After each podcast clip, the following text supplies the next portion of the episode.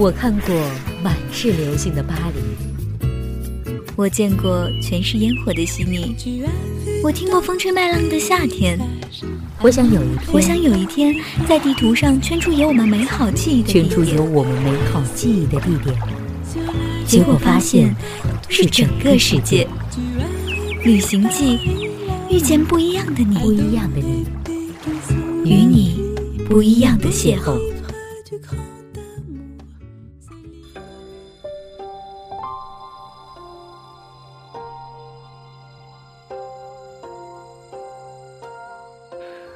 想和你坐在沙滩上细数满天星辰，想和你一起感受沙漠和飞雪，想和你骑着单车穿越陌生的城市，想和你肩并着肩看日出和日落，想和你手牵手的走遍大街小巷，想和你看遍这世间风景。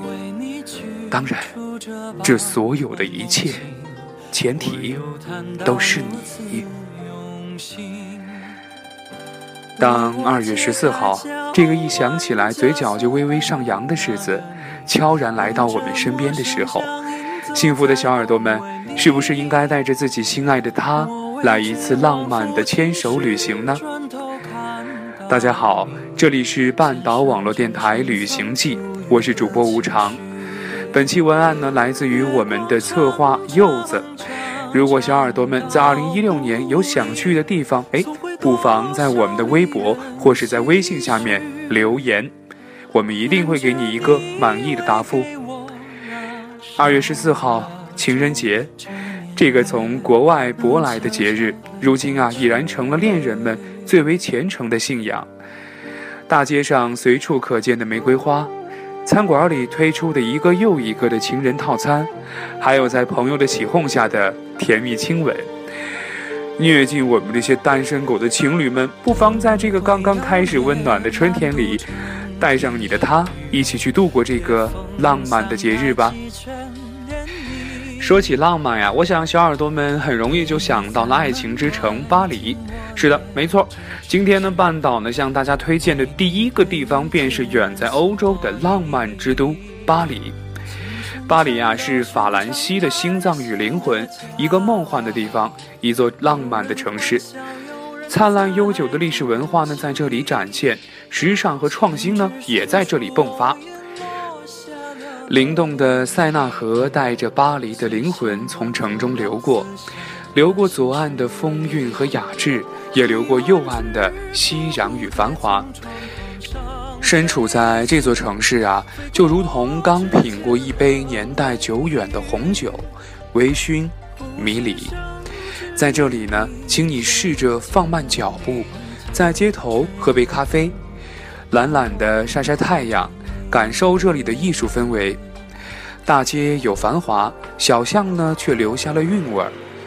巴黎的浪漫之旅，哎，我们建议你不妨可以从富丽堂皇的卢浮宫开始。位于塞纳河畔的卢浮宫是法国最大的王宫建筑之一。去卢浮宫啊，看一看各种艺术收藏品、雕塑、绘画。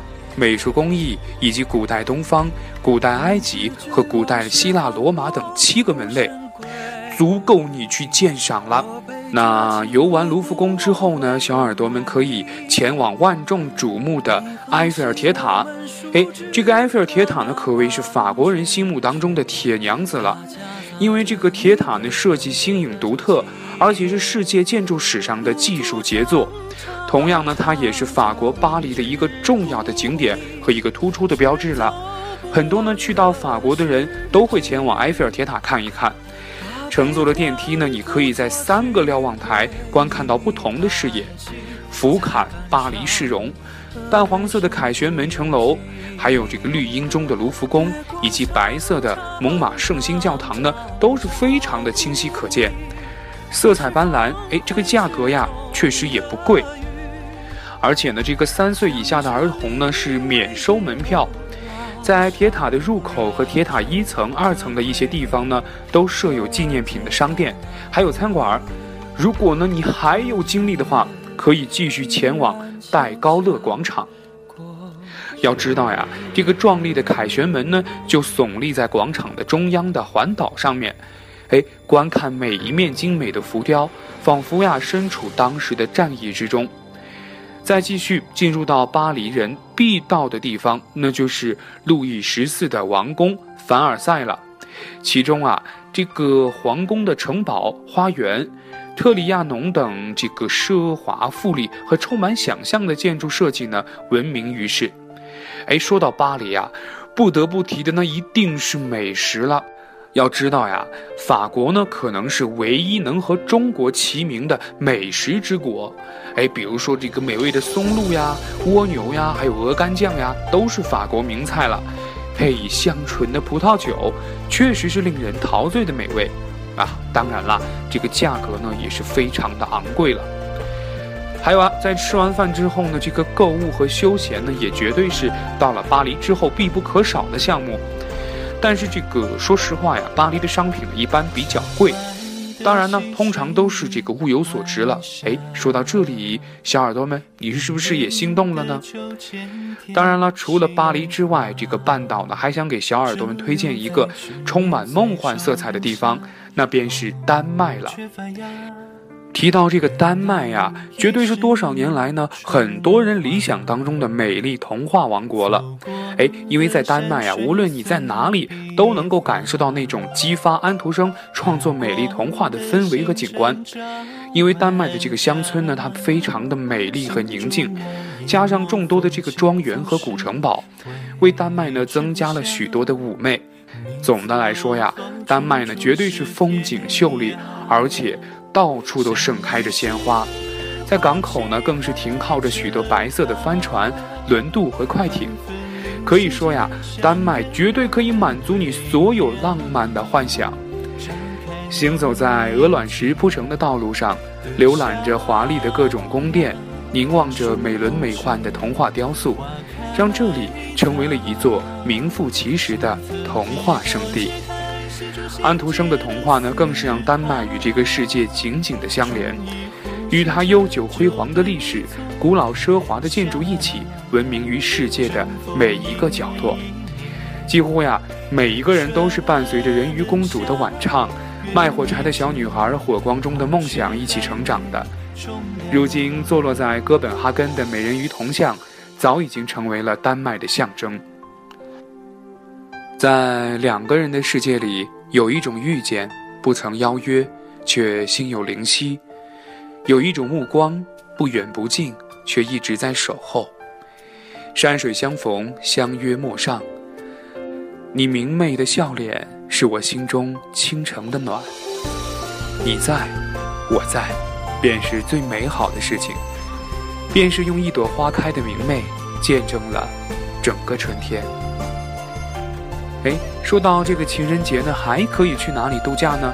除了像巴黎这样繁华的大城市，丹麦这样的梦幻城市，海湾也绝对同样是一个不错的选择。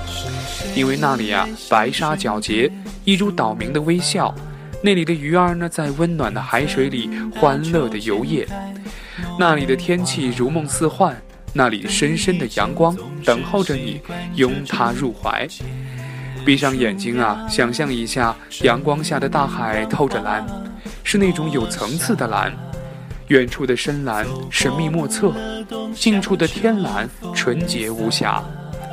当太阳落入海中，世界即将进入墨色的宁静中。在醉人的夕阳里，落日余晖洒满寂静的海面。想象一下。两个人并肩坐在沙滩上，这么浪漫的场景，你是不是也有心动了呢？想要说走就走了。其实说到海湾呀，不得不提到的那绝对是爱琴海了。相信大家对于这个名字一定都不陌生。爱琴海呢，它地属于这个地中海气候，而且冬季呢都是温和多雨，夏季呢比较的炎热干燥。最佳的旅游季节呢，就是每一年的这个四月到十月了。因为这个时候呢，海边是最为美丽的。我们的小耳朵们可以穿着泳衣在海洋里，任晶莹的海水呢拍打着脚踝，海风吹着岸边的橄榄枝，海滩上的游客们安详地享受着来自于天堂的静谧。这是一件非常妙不可言的事情了。当然了，也可以根据自身的喜好去安排时间，去畅游一下多岛海的梦幻美丽。每一年的这个七月和八月呢，是爱琴海最热的时候。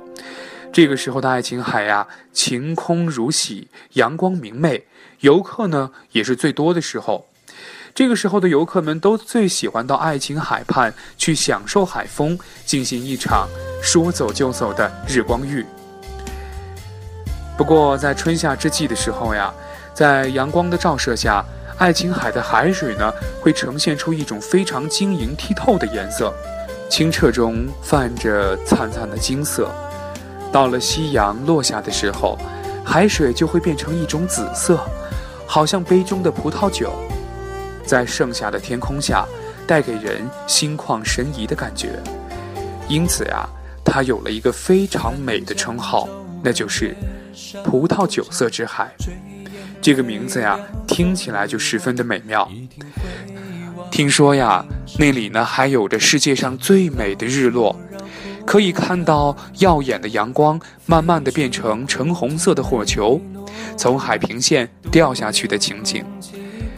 夕阳西下，和你心爱的人儿相依看日落，多么唯美的场景！哎，想一想都应该去一趟。一辈子呀，总有那么一次冲动，和心爱的人去一个没有去过的地方，没有行李，不带电脑，仅仅只是坐在最高的山顶上。捕捉最后的流星，可以听音乐、聊电影，只要你在我身边，给我一个无声的拥抱就好。和心爱的人一起踏上旅程，享受旅途的愉悦，享受跟爱人两手紧扣的相依为伴。一次旅程，不奢求唯美浪漫，只要记录下他每一次的微笑和你每一次的心动。然后手牵着手，一起走遍世界的每一条街道和每一个角落。虽然爱情也是一场未知的旅途，不确定前方的风险如何，但是只要坚信，和你在一起的每一次旅途，都是我人生当中最美的旅程。